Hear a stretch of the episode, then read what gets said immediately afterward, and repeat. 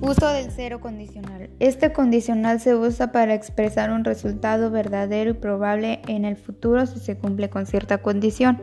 La construcción del cero condicional en presente es la siguiente. If más sujeto más verbo en presente simple más sujeto más will más verbo en forma base. Para la negativa es if más sujeto más don, do es más verbo en forma base más sujeto más will más verbo en forma base. Para la interrogativa es la siguiente.